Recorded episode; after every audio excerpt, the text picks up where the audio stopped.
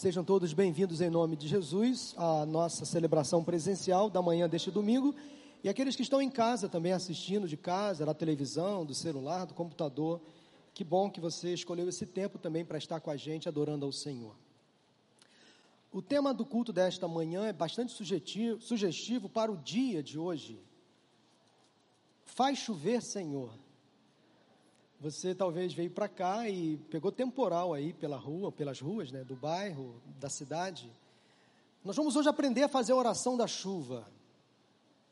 Uh, recentemente o Brasil enfrentou um período de escassez, durante quase três meses, seca em várias partes do Brasil, que provocou crise hídrica. Os reservatórios diminuíram o volume de água, e sempre quando falta chuva, e é um período realmente de seca no Brasil, que nós já sabemos historicamente, de agosto a outubro, geralmente é um período de seca. Mas parece que neste ano a seca foi um pouco mais rigorosa. E sempre quando acontece isso, o país sofre, né? A plantação, a agricultura sofre, os animais no campo, muitos morrem. Quem mora nas grandes cidades também enfrenta dificuldade com a falta de chuva. É, por mais que às vezes a chuva é intensa, pode trazer para alguns dificuldades, contratempos, mas sem dúvida, irmãos, a chuva sempre é bem-vinda. Nós precisamos da chuva para regar a terra, para alimentar ou saciar as pessoas sedentas, enfim, chuva é sempre bem-vinda. Ah, Conta-se uma história, não sei se verídica, que em uma determinada cidade havia uma seca muito prolongada Aquela cidade estava experimentando uma seca muito intensa, muito difícil. E num ato de fé, uma das igrejas daquela cidade decidiu que realizaria uma vigília especial de oração. E a, o motivo principal, obviamente, seria orar pela volta da chuva. E no dia marcado para a vigília, naquela noite, o prédio da igreja estava lotado, as pessoas compareceram à igreja para orar pela volta da chuva. Mas, para a surpresa de todos os presentes, muitos ficaram ali, ali chocados porque o pastor suspendeu o culto. Ele suspendeu a vigília de oração. E muitos ficaram surpresos, chateados. Pô, saímos de casa, vimos aqui orar. E os pastores então explicou o porquê do cancelamento do culto, da vigília. Ele disse o seguinte: é porque vocês não trouxeram os guarda-chuvas.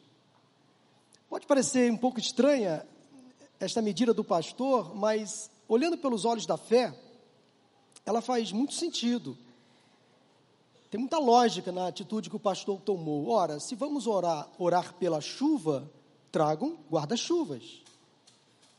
E essa história ilustra muito bem que há, de, de fato, uma grande diferença, às vezes, entre o que dizemos sobre oração e o que realmente acreditamos sobre oração.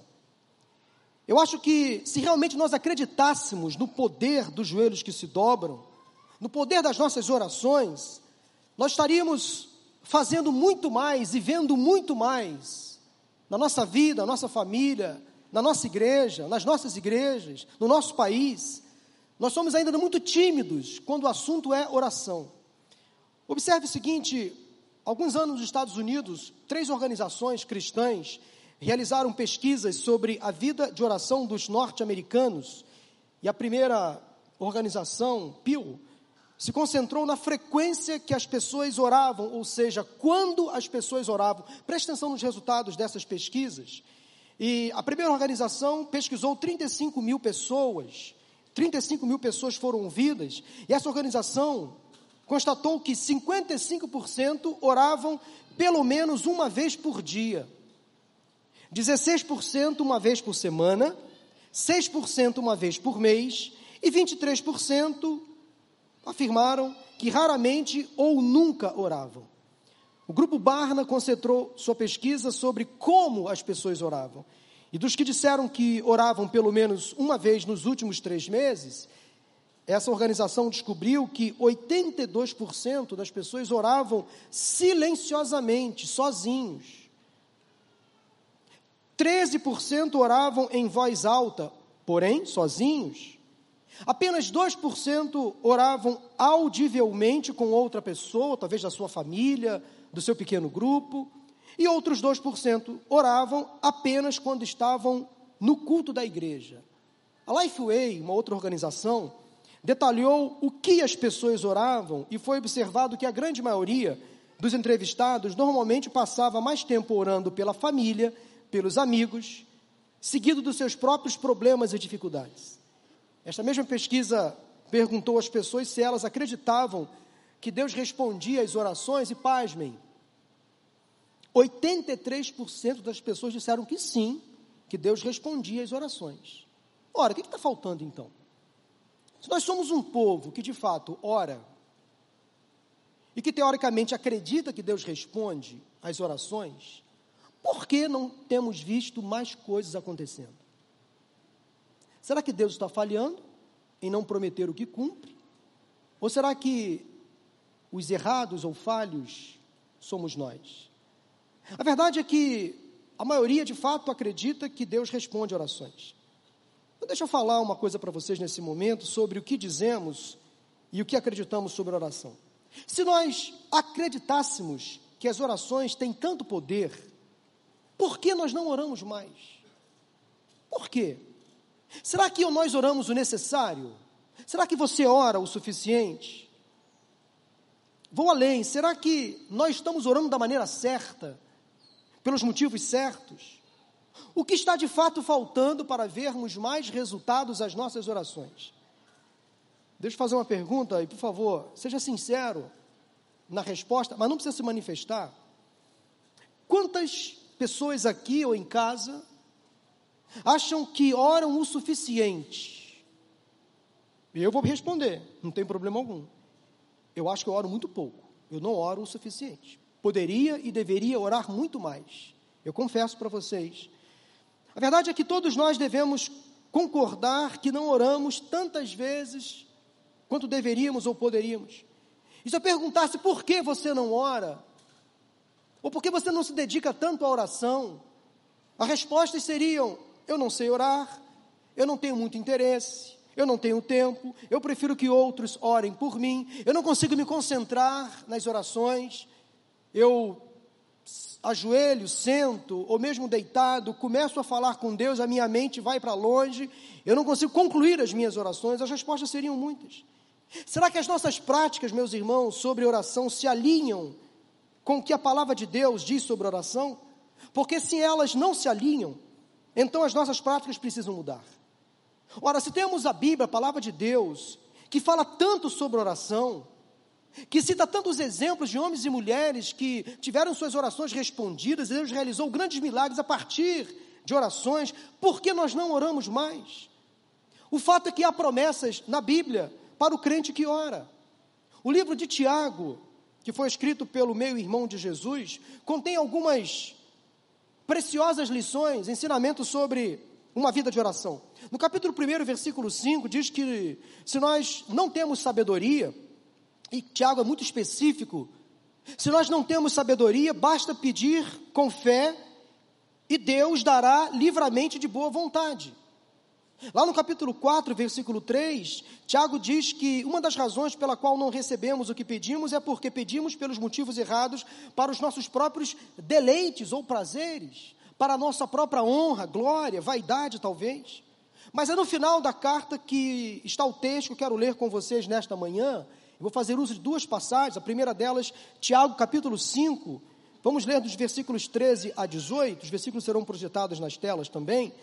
E a palavra de Deus aqui é bastante clara quanto à importância da oração e os efeitos da oração. Não há como criar muitas interpretações quando a Bíblia é clara. E se há algo que queremos que Deus faça, devemos orar ou ter alguém orando por nós. Tiago 5, de 13 a 18. Assim diz a palavra de Deus. Vamos à palavra. Entre vocês há alguém que está sofrendo? Que ele ore. Alguém que se sente feliz? Que ele cante louvores. Entre vocês alguém que está doente, que ele mande chamar os presbíteros da igreja para que estes orem sobre ele e unjam com óleo em nome do Senhor.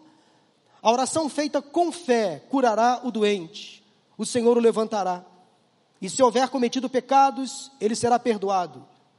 Portanto, confessem os seus pecados uns aos outros e orem uns pelos outros, para serem curados. A oração de um justo é poderosa e eficaz. Elias era humano como nós.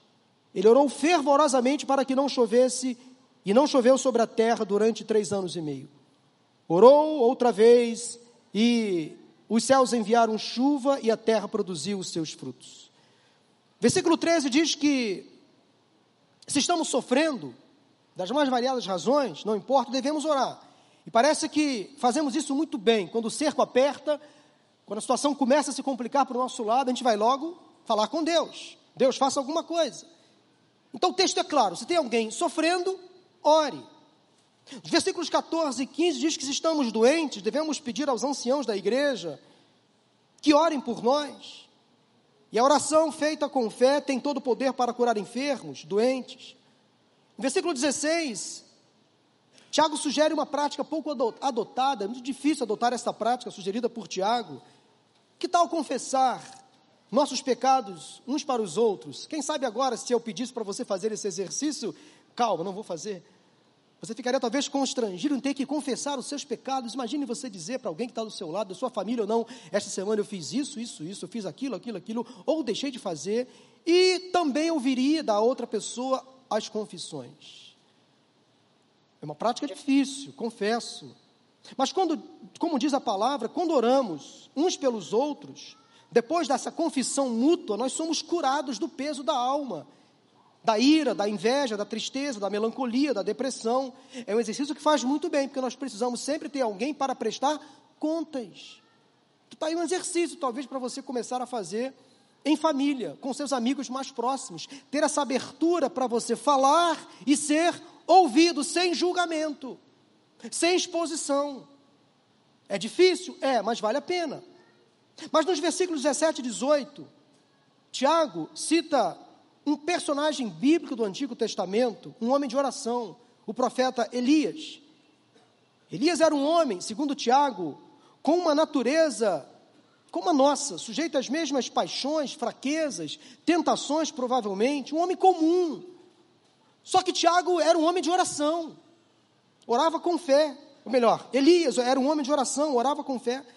E certa vez diz Tiago que Elias orou fervorosamente para que não chovesse sobre Israel porque Deus queria disciplinar o seu povo, e por três anos e meio não choveu. Ora, se recentemente passamos aqui no Brasil por um período de estiagem, de seca, de cerca de três meses, já foi difícil, imagine três anos e meio sem chover sobre a terra, o caos que a falta de chuva causou em Israel. Mas Deus deu uma indicação de que aquele tempo de estiagem, aquele tempo de seca, chegaria ao fim, e Elias novamente orou, diz o texto, e do céu veio chuva, e a terra deu os seus frutos. Se queremos aprender a orar melhor, com mais eficácia, vamos analisar então como era a vida de oração de Elias. Agora, por favor, vamos ao Antigo Testamento. 1 Reis, capítulo 18, abra a sua Bíblia. Nós vamos analisar melhor esse fato mencionado por Tiago. Mas antes de ler o texto, eu quero dar-lhes um pouco do fundo dessa história. O rei, Israel, o rei de Israel naquela época, o reino estava dividido, o reino do norte, estava sendo governado por um rei muito fraco, muito frouxo, chamado Acabe. E Acabe era casado com uma mulher terrivelmente má, chamada Jezabel, filisteia. E Jezabel tinha uma péssima reputação, um hobby. Ela gostava de perseguir e matar os profetas de Deus. Então, por causa da sua herança cultural e ter se casado com o rei de Israel, Jezabel passou a sofrer uma forte influência sobre o seu marido, corrompendo o coração do rei. Então, em Israel, o lugar onde, era, onde Deus era adorado, o Deus Yahvé, houve uma certa mistura de adoração, um certo paganismo híbrido, um misticismo religioso. Aparentemente, os israelitas oravam para o Deus Yahvé, mas na verdade adoravam, por influência de Jezabel e do rei Acabe, os deuses pagãos, perversos, como Baal e Azerá. Então, por causa dessa desobediência, desse afastamento do povo, Deus decidiu disciplinar o povo, fechando as comportas do céu. Três anos e meio sem chuva. Então Deus mandou Elias dizer ao rei Acabe: Olha, três anos e meio de seca. Mas quando o tempo acabou, Deus deu a Elias uma outra ordem: vá dizer ao rei Acabe que o tempo de seca está acabando. Aí entra o capítulo então 18. E aí Deus usou Elias para fazer uma espécie de desafio com os profetas de Baal. Foram para o Monte Carmelo e lá houve um grande desafio. Cerca de 450 profetas de Baal contra um único profeta de Deus, Elias. Era uma disputa aparentemente desumana aos olhos humanos. Mas lá Elias estava cheio da unção, e Elias ainda disciplinou o povo no versículo 21 do capítulo 18, porque o povo de Israel estava sendo envolvido pelas práticas pagãs. Até quando vocês vão ficar oscilando de um lado para o outro? Se o Senhor é Deus, sigam-no. Mas se Baal é Deus, sigam-no. Elias exortou o povo de Israel. Daí os profetas de Baal construíram os seus altares, Elias construiu o seu altar. Volto a dizer, 450 profetas de Baal contra um homem apenas. Houve um desafio. Daí Elias disse àqueles profetas: Vocês invocarão o nome do seu Deus, e eu invocarei o nome do Senhor, o Deus que me responder, ou melhor, o Deus que responder por meio do fogo, esse é Deus. Versículo 24 do capítulo 18 do primeiro Reis. Desafio posto, desafio concordado. Os profetas de Baal dançaram, gritaram, invocaram os seus deuses ou o seu Deus, mas nada aconteceu. Então Elias fez uma oração muito simples nos versículos 36 e 37. Ó Senhor Deus de Abraão, de Isaac e de Israel, que hoje fique conhecido que tu és Deus em Israel e que sou o teu servo e que fiz todas estas coisas por ordem tua. Responde-me, ó Senhor, responde-me para que este povo saiba que tu, ó Senhor, és Deus e que fazes o coração deles voltar para ti. Oração simples, sem palavras difíceis, sem muitas formalidades, uma conversa franca, sincera com Deus. Elias abriu o coração, expôs diante do povo, daqueles profetas de Baal, a sua necessidade, a sua dependência de Deus. Daí veio um fogo do céu, queimou completamente o holocausto e tudo mais que havia naquele lugar preparado por Elias, mas era um fogo diferente. Sim, quando um fogo vem do céu, o fogo é diferente. Coisas maravilhosas acontecem. Daí, quando o povo viu aquilo, aquela manifestação sobrenatural, o povo caiu prostrado, começou a adorar o Senhor, voltando seus olhos para Deus. E Elias mandou então prender todos aqueles profetas de Baal e eles foram mortos pelo Senhor. Daí, depois de tudo isso acontecer, Elias volta ao rei Acabe, versículo 41 a 46. Leia comigo o que está escrito aí nesse texto. E Elias disse a Acabe: Vá comer e beber, pois já ouço o barulho de chuva pesada. Então Acabe foi comer e beber, mas Elias subiu até o alto do Carmelo dobrou-se até o chão e pôs o rosto entre os joelhos. Vai e olhe na direção do mar, disse ao seu servo, e ele foi e olhou. Não há nada lá, disse ele. Sete vezes Elias mandou, volte para ver. Na sétima vez o servo disse: Uma nuvem tão pequena quanto a mão de um homem está se levantando do mar. Então Elias disse: Vá dizer a Acabe: prepare o seu carro e desça, antes que a chuva o impeça. Enquanto isso, nuvens escuras apareceram no céu, começou a ventar e a chover forte, e Acabe partiu de carro para Jezreel. O poder do Senhor veio sobre Elias e ele, prendendo a capa com o cinto, correu à frente de Acabe por todo o caminho até Jezreel. O que podemos aprender, meus irmãos, com a oração de Elias, ou melhor, com as orações de Elias, e vocês vão entender isso melhor daqui a pouco. Que torna então esse modelo tão exemplar para cada um de nós nesta manhã. Queria que você notasse no seu coração, primeiro, a primeira lição que eu encontro nesse texto, nessa história que eu acabei de contar para vocês. Hoje, o tema da mensagem, como disse, é Faz chover, Senhor. Ou para alguns outros, quem sabe a oração da chuva. Porque eu penso que o que nós precisamos nesses dias é de chuva. Não só a chuva literal que cai lá fora, porque ela é sempre bem-vinda, mas principalmente a chuva do Espírito Santo de Deus. A chuva que santifica, que cura, que liberta, que transforma, que restaura. A chuva que faz milagres acontecer. A chuva que faz a diferença na nossa sociedade. A primeira lição que eu quero compartilhar para você, com você é a seguinte: sobre a oração da chuva, sobre a oração que funciona. A oração que funciona requer trabalho. A oração que funciona requer trabalho. Porque observe o texto que acabamos de ler. Enquanto o rei Acabe foi comer e beber, talvez descansado, despreocupado com a situação, Elias profetizou chuva sobre Israel. intimidade com Deus. Elias disse que seria chuva pesada, temporal, aguaceiro. Depois Elias foi para o Monte Carmelo orar novamente. Ou seja, Elias orava continuamente. Mas observem o gesto de Elias ao orar, como Elias orou. No versículo 42, Elias dobrou-se até o chão e pôs o rosto entre os joelhos.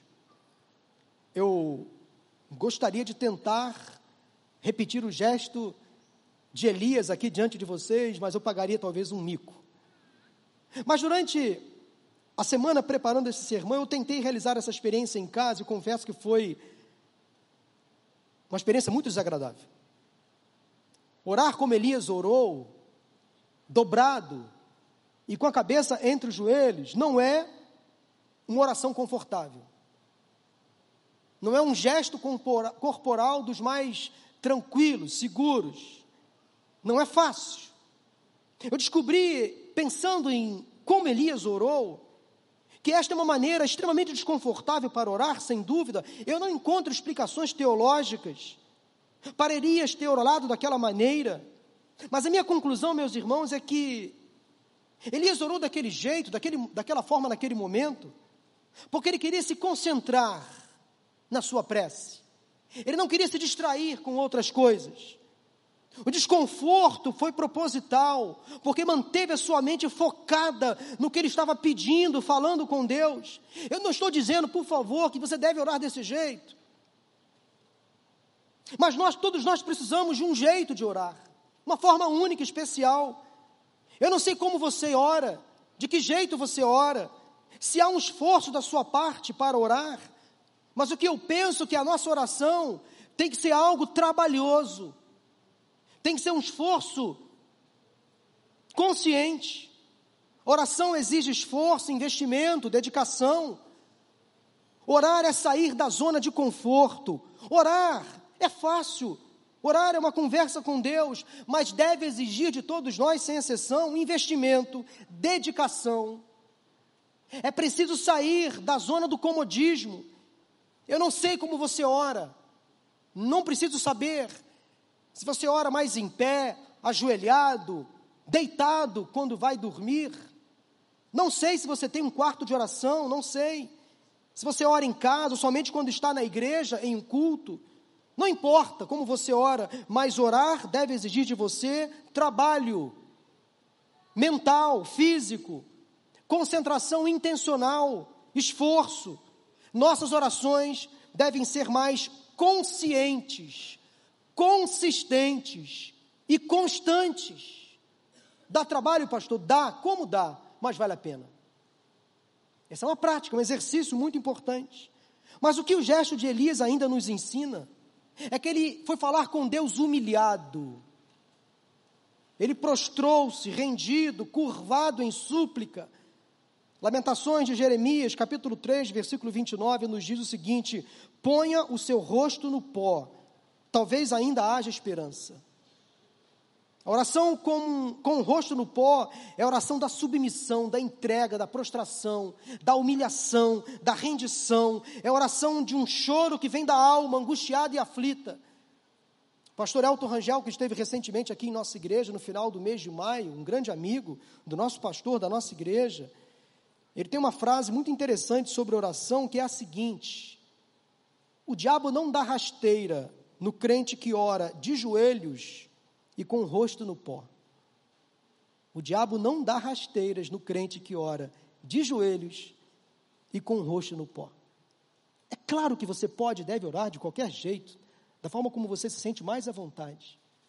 Mas quando nossas orações exigem de nós um certo grau de esforço, dedicação, concentração, trabalho, ou até mesmo em certos momentos dor,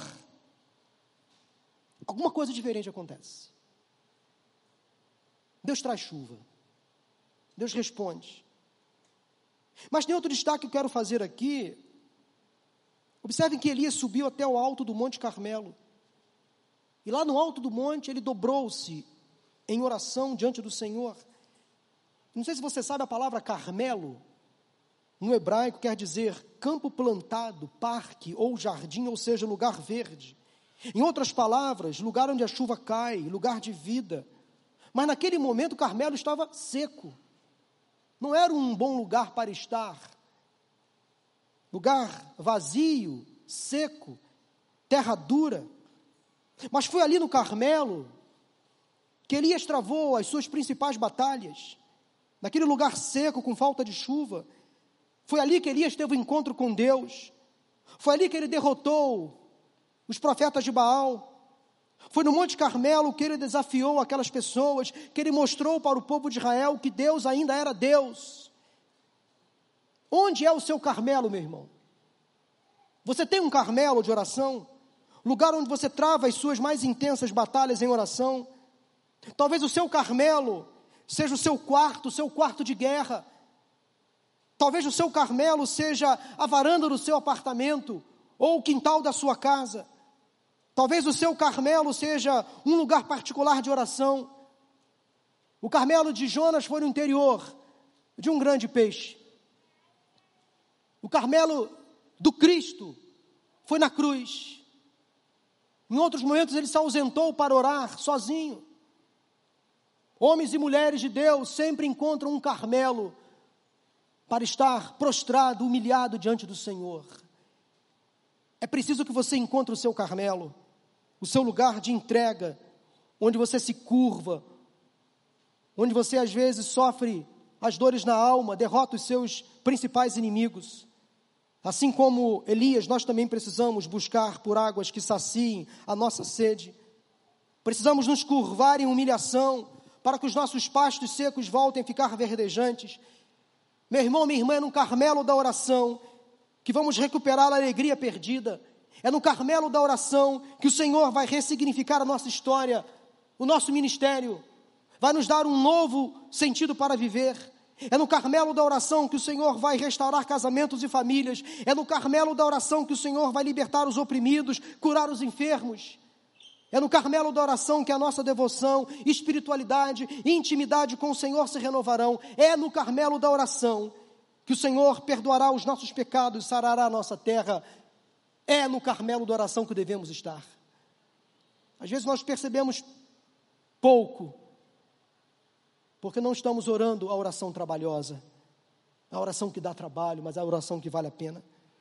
O verdadeiro avivamento só vai começar na igreja quando todos começarem a orar a oração trabalhosa, a oração que tira-nos da zona do conforto, a oração com os joelhos dobrados, a boca no pó, a chuva do avivamento só cairá quando todos se humilharem diante do Senhor, porque a oração que funciona requer trabalho, e se Elias orou a oração trabalhosa, ore também. Às vezes eu fico preocupado quando eu ouço crentes reclamando da vida cristã, que Deus não está respondendo às suas orações. Talvez falta-lhes a oração de Elias, a oração trabalhosa, a oração onde você se curva, se humilha. Eu tenho de uns tempos para cá, tido algumas experiências com Deus através da oração. Segundo lugar, segunda experiência ou lição que eu quero deixar para vocês nesta manhã é a seguinte: a oração que funciona requer persistência. Requer persistência. Observe quantas vezes Elias mandou seu servo olhar na direção do mar para ver se a chuva já estava chegando. Se nós admitirmos, meus irmãos, o que é bastante provável que Elias estava orando pela chuva, toda vez que ele enviava o seu servo para olhar, olhar para o mar, não foi apenas uma vez, duas vezes ou três vezes, Elias orou sete vezes para a chuva cair. Sete vezes. Ele continuou na oração até que viu uma resposta, pequena, mas viu. Ele não orou uma única vez. Ele continuou persistindo, persistindo, persistindo na oração. E o pastor Rogério usou durante duas vezes, conduzindo o batismo, a palavra persistência. De pessoas que oraram pelos seus entes queridos, pelos seus familiares, oraram persistentemente, Deus ouviu orações. E essas pessoas, por quem esses nossos irmãos estavam orando, se converteram, se batizaram hoje. Olha como Deus é bom, você acha que isso é coincidência? Vale a pena quando oramos persistentemente. Elias não perdeu a sua fé durante a seca, aguardou pacientemente o momento da chuva cair. Que atitude perseverante, meus irmãos, insistente de Elias. Porque se Deus prometeu chuva, Deus cumpriria a promessa no tempo certo. Elias não se desesperou, pelo contrário, ficou aguardando o cumprimento da promessa. Elias não se afastou de Deus, não foi fazer terapia, não foi ficar de bico para Deus. Ele simplesmente disse: se Deus prometeu, no tempo certo, ele vai cumprir. Eu vou continuar orando, porque Deus é fiel. Fiel aquele que prometeu. Às vezes nossas orações parecem não fazer mais sentido porque a resposta está demorando. Tem muita gente que desiste facilmente. Charles Spurgeon, grande pregador, grande avivalista, um homem de oração, disse uma vez o seguinte: a oração puxa a corda para baixo e um grande sino toca lá em cima nos ouvidos de Deus. Alguns mal agitam o sino, pois ficam abatidos, por pois oram abatidos. Outros dão apenas um empurrão ocasional na corda. Mas aquele que se comunica com o céu é o homem ou a mulher que agarra a corda corajosamente, fervorosamente, como Elias, e puxa continuamente com toda a sua força, até do céu vir a resposta, até do céu vir o sinal, por pequeno que seja. Meus irmãos, por que as nossas orações são importantes para Deus? Se Ele conhece tudo se Ele sabe o que se passa no nosso coração? Por que não devemos desistir de orar, afinal? Porque Deus deveria se importar se nós de fato estamos ou não puxando a corda? Por que isso?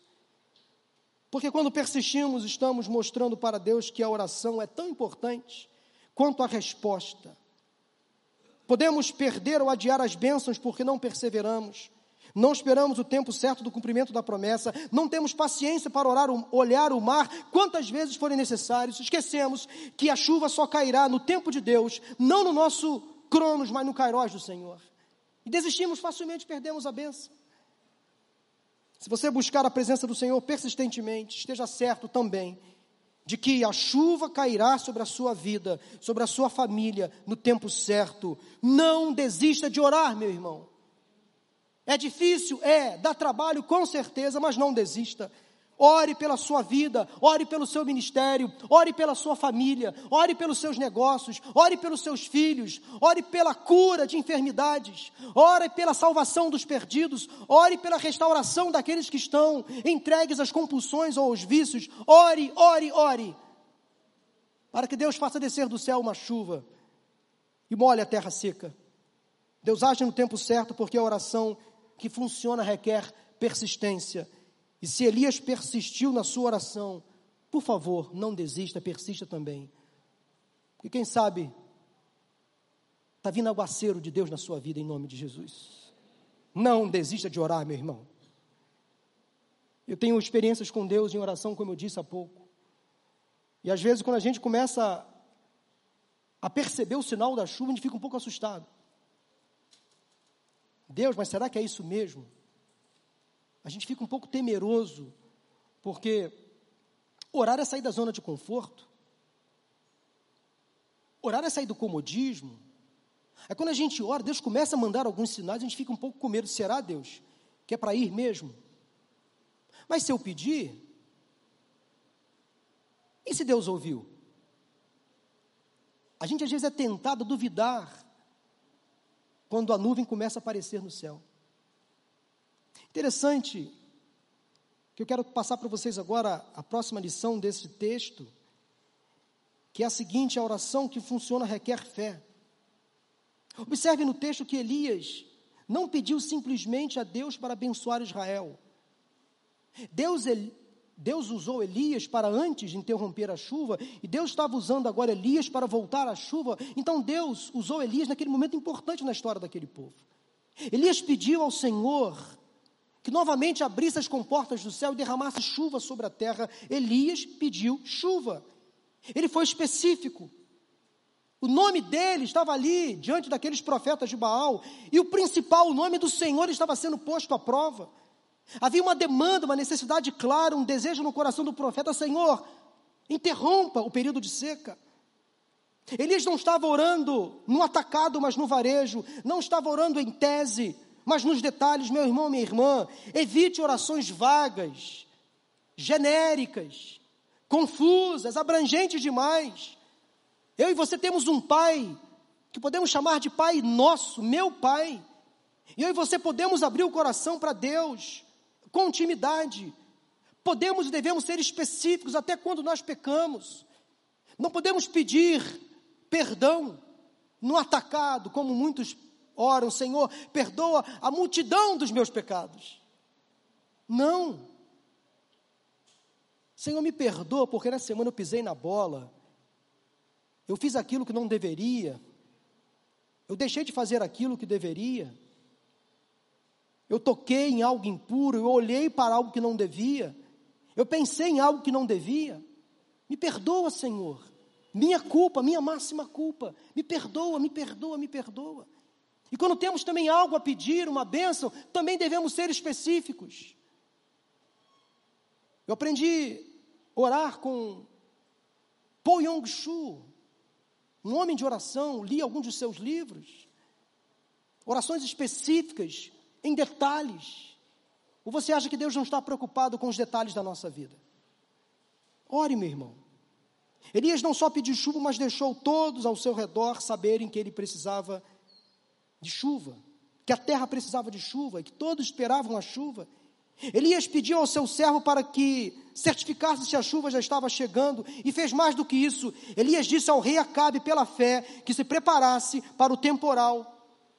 Agora, isso pode deixá-lo um pouco preocupado, porque você pode estar pensando, bem, e se eu for específico nas minhas orações, e se outras pessoas souberem que eu estou orando especificamente e nada acontecer, isso não prejudicará a minha fé e a fé dessas pessoas? Será que eu não deveria me preocupar com a reputação de Deus? Afinal, se eu for ousado nas minhas orações, se eu fizer orações arriscadas, será que, se Deus não cumprir o meu pedido, será que eu vou colocar o nome de Deus em xeque? Deixa eu me contar uma história para vocês. Um autor americano chamado Tony Evans escreveu um livro em parceria com a sua filha, Crystal Evans, com o título Mulheres do Reino. E eles contam sobre uma cruzada evangelística que seria ele, Tony, o orador, em um estado de futebol da Universidade da Carolina do Norte. E no dia marcado para a conferência evangelística realizar, o boletim da meteorologia previa chuva. Na verdade, era um temporal, tempestade. E cerca de 25 mil pessoas eram esperadas naquele estádio, naquele dia, naquela cruzada evangelística. E quando as nuvens escuras começaram a se formar, então Tony e outros líderes que estavam organizando aquela cruzada desejaram orar para Deus segurar a chuva. Eles foram para uma pequena sala daquele estádio, se reuniram e começaram a orar, mas era uma oração muito tímida, do tipo: meu Deus, por favor, não permita chover. Só isso. No entanto, no meio daquele grupo, uma pequena mulher se apresentou, talvez incomodada com a oração daqueles líderes, daqueles pastores, homens de Deus, sem dúvida, profissionais, pregadores, líderes. Ela se levantou e perguntou: Vocês me permitem orar? Será que eu posso orar? E disseram: Não, fica à vontade. Eu vou dizer aqui para vocês a oração daquela mulher. Porque talvez nós precisamos orar desse jeito, em alguns momentos da nossa vida. Eu anotei a oração dela que ela disse o seguinte: Senhor, é o teu nome que está em jogo. Dissemos a essas pessoas que se saíssem hoje à noite de casa, ouviriam uma palavra. Dissemos que ouviriam o Senhor falar. Agora, Deus, elas estão chegando. E se o Senhor deixar chover, as coisas não vão ficar boas. Se o Senhor permitir a chuva, vamos compreender, mas dissemos que o Senhor queria dizer algo para elas esta noite. E se o Senhor não segurar essa chuva e não controlar o tempo, alguém poderá dizer que o Senhor não é bom. Portanto, agora peço em nome do Senhor Jesus Cristo que a chuva pare por causa do teu nome. Todos ficaram assustados. Tony diz nesse livro que ele ficou muito preocupado com aquela oração. Quem é essa mulher para orar desse jeito? Que afronta. Será que ela realmente orou assim? Será que eu ouvi isso? Após aquele momento de oração, todos subiram, ficaram sentados nas arquibancadas do estádio. Deu 19 horas, o culto começou, nuvens escuras cercaram aquele estádio. Novamente consultaram a previsão, e as notícias eram as mesmas de que a chuva estava chegando e seria chuva forte, tempestade. O culto começou, as nuvens cercaram aquele estado, as pessoas começaram a se agitar em seus assentos, alguns começaram a abrir seus guarda-chuvas. Aquela mulher que orou daquela forma estava no palco com o restante da liderança e permaneceu com um olhar tranquilo. Então, Tony conta no seu livro que algo estranho aconteceu, que ele só viu uma vez em toda a sua vida. A chuva se aproximou do estádio, correu em direção àquelas pessoas, como um muro de água, o Tony conta no seu livro. No entanto, quando a chuva estava para atingir o estádio, ela se dividiu. Um lado da chuva foi para um lado do estádio, o outro lado da chuva foi para o outro lado do estádio e se encontraram depois. Você crê que Deus pode fazer isso? Eu creio. Para honrar o nome dEle, para desafiar cientistas, até pastores incrédulos, eu creio. Para salvar pessoas, eu creio que Deus faz o impossível. Quando oramos orações ousadas, obviamente sem afrontar a pessoa de Deus, sem tentar o nome do Senhor, não estou dizendo isso, por favor. Mas às vezes nós oramos, mas não oramos como deveríamos. A nossa fé é pequena demais. Oramos, mas duvidamos do que Deus é capaz de fazer. Eu acredito Deus ouviu a oração daquela mulher porque ele orou com muita, ela orou com muita fé. Ela entendeu que aquelas pessoas que estavam ali precisavam ouvir falar de Jesus e ela decidiu fazer uma oração arriscada. Precisamos fazer orações mais ousadas, sensatas sim, mas com certo grau de risco, sem tentar o nosso Deus. Digo isso novamente. Precisamos aprender a confiar no poder que há dos joelhos que se dobram. Orações desafiadoras. Orações ao Deus do impossível, ao Deus do sobrenatural, ao Deus que tem em suas mãos todo o poder. Ou não cremos que Deus tem todo o poder? Claro que cremos. E por que não percebemos Deus agir mais? Porque às vezes as nossas orações são muito pequenas, muito rasas, muito tímidas, muito desconfiadas. Quando Elias mandou o seu servo olhar para o mar, depois da sétima vez, o que Elias ouviu em resposta? Observe no texto, versículo 44: Uma nuvem tão pequena quanto a mão de um homem está se levantando no mar. Meus irmãos, aos olhos humanos, aquilo não significava absolutamente nada. Nada aconteceria, a terra continuaria seca. Mas para Elias, um homem cheio de fé e ousadia era o suficiente. Por favor, faça comigo um exercício. Faça assim, com seu braço. Olhe para sua mão, por favor, é um exercício. Imagine num horizonte, numa praia, olhando para o céu, o céu azul, e você olhando uma nuvem do tamanho da sua mão. O que, que é isso? Para quem está esperando chuva? Não é nada. Absolutamente nada. É claro que Deus poderia fazer chover sobre Israel, sem a necessidade de chuva.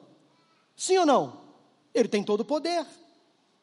Mas se ele prometeu nuvem, ventos, ele faria daquele jeito a partir de pequenos movimentos, de pequenas manifestações ou sinalizações.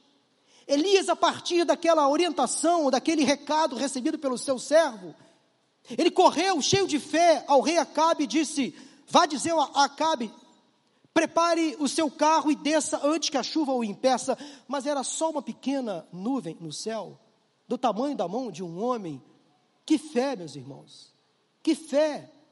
Elias creu que aquela pequena nuvem do tamanho da mão de um homem traria outras nuvens carregadas e finalmente desceria água sobre Israel. Que fé deste homem. Eu queria ter uma fé assim que aquela pequena nuvem poderia trazer de esperança. Aprendi que Deus age a partir das pequenas coisas. Eu gosto muito da recomendação existente em Zacarias 4, versículo 10, que diz o seguinte: Não despreze o dia das pequenas coisas. Pequenos princípios, pequenas atitudes, pequenos gestos têm um grande valor para Deus. Deus vê grandes coisas nas pequenas coisas, nos pequenos ajuntamentos, lá na sua célula. Talvez você e mais duas ou três pessoas, Deus pode realizar lá na sua casa, no encontro presencial ou online, grandes movimentos. Talvez no seu casamento, na sua família, no seu ministério, Deus está refazendo a sua história a partir de pequenos gestos, pequenos movimentos, pequenos sinais. É apenas uma pequena nuvem do tamanho da mão de um homem, mas já é o suficiente porque chuva forte vem por aí. Eu espero que chuva forte venha sobre a sua vida. Aprenda a confiar nas pequenas coisas, nos pequenos milagres de Deus. Nunca duvide do que Deus é capaz de fazer a partir de pequenas coisas, pequenos movimentos, pequenos gestos. Pessoas simples, humildes. Homens e mulheres que mais abençoaram a minha vida. Foram pessoas, às vezes, iletradas, que mal conheciam a Bíblia, que mal sabiam orar, mas faziam orações sinceras, cheias de fé. Pessoas que não frequentaram o seminário, mas que me abençoaram profundamente. Por isso, não despreze, meu irmão, minha irmã, o pequeno, o frágil, aquele ou aquela que você julga que não tem valor. Não julgue as pequenas atitudes, não julgue as pessoas que você às vezes não valoriza, porque por trás dessas pessoas há uma nuvem de glória, há um joelho que se dobra. Essa oração de Elias é muito muito significante. Se Elias orou com fé, você pode orar também. O que você hoje precisa pedir ao Senhor? Você pode e deve pedir o que você precisa, o que você necessita, em nome de Jesus. Pedir para Ele, em nome dEle, algo talvez impossível. Ore em nome de Jesus. Orar em nome de Jesus é pedir por aquelas coisas que o honrarão e que estará de acordo com a vontade do Senhor. Ore não para satisfazer os seus desejos. Ore para que o nome de Deus seja glorificado. Não ore para você ficar famoso. Não ore para sua empresa crescer, para você ficar rico. Não ore para você ter mais seguidores nas redes sociais, não vale a pena. Ore a oração da fé. Ore a oração ousada para que o nome do Senhor seja glorificado. Temos clamado em nossa igreja por um avivamento, e o avivamento genuíno, verdadeiro, requer um derramamento do seu espírito sobre toda a igreja, a partir de orações, perseverantes, a partir de orações trabalhosas, a partir de orações cheias de fé. Enquanto esse processo não se completar na vida de cada crente, o avivamento não vai chegar. Deus vai reter a chuva. Avivamento é a inundação da graça da chuva do Espírito Santo de Deus. Quero convidar aqui o grupo de cânticos para subir, nós estamos terminando. Meu irmão, minha irmã, eu não sei por quanto tempo a seca está durando na sua vida. Quem sabe a seca que aflige você já é longa, duradoura. Há muito tempo não chove no seu ministério, nos seus negócios, na sua família, na sua profissão. Mas se Deus prometeu chuva, vai chover. Confie. Eu creio que nesta manhã nuvens carregadas da glória do Senhor começam a se formar em torno da sua vida. Diz o versículo 45 que finalmente choveu sobre Israel. Três anos e meio de seca foram interrompidos. E logo após a chuva cair sobre a terra, Elias se revigorou. E aquela chuva fortaleceu Elias a ponto dele acompanhar o carro do rei Acabe por 25 quilômetros, dizem alguns estudiosos. Elias se transformou no maratonista. Ele acompanhou o carro do rei até Jezreel. Ele foi fortalecido após a chuva. O mesmo Deus fará por mim e por você. Ele nos fortalecerá. Meu irmão, vamos deixar que a chuva do Espírito caia sobre nós nesta manhã. Temos pedido tanto. Deus inunda, abra as comportas do céu. Faz chover, Senhor. Em que área da sua vida você vê tristeza, desolação, sofrimento, angústia? Quem sabe a sua vida está seca. As lágrimas até secaram. Seu casamento secou, não tem mais graça. Seu ministério secou, infrutífero. Os seus negócios secaram, acabaram. Eu não sei em que área da sua vida você precisa de um balde de água, de uma chuva torrencial, eu não sei. A visitação do Espírito é comparada nas Escrituras com o vento, mas também é comparada com a chuva. Em outros momentos, com o fogo. Mas nesta manhã, a nossa oração é: Senhor, abra as comportas do céu e faz chover. É o seu casamento que precisa de chuva? É na vida dos seus filhos que você precisa de chuva? Para trazê-los de volta à presença do Senhor? As suas emoções estão secas. A sua alegria secou. Quem sabe até o riso secou dos seus lábios. Peça hoje em nome de Jesus, Senhor, faz chover. Faz chover, Senhor. Abra as comportas do céu e faz chover. Não se preocupe. Talvez ainda pequenos gestos estejam começando a acontecer na sua vida, mas já é o suficiente. Deus faz grandes coisas através de pequenos inícios. Fica de pé, por favor, e vamos cantar esse louvor.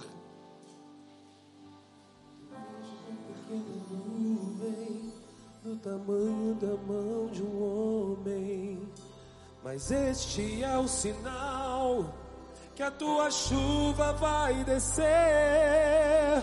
Eu vejo uma pequena nuvem do tamanho da mão de um homem, mas este é o sinal que a tua chuva vai descer, vai chover, vai chover. Abre as comportas do céu e vai chover, vai chover. Abre as comportas do céu. Eu vejo uma pequena nuvem do tamanho da mão de um homem. Já é o suficiente. Mas este é o sinal Chuva. que a tua chuva vai descer. Eu vejo uma pequena nuvem do tamanho da mão de um homem. Mas este é o sinal que a tua chuva vai descer. Olha, Senhor. Faz chover. Chuva, Senhor. Faz chover. Chuva, Senhor. Abre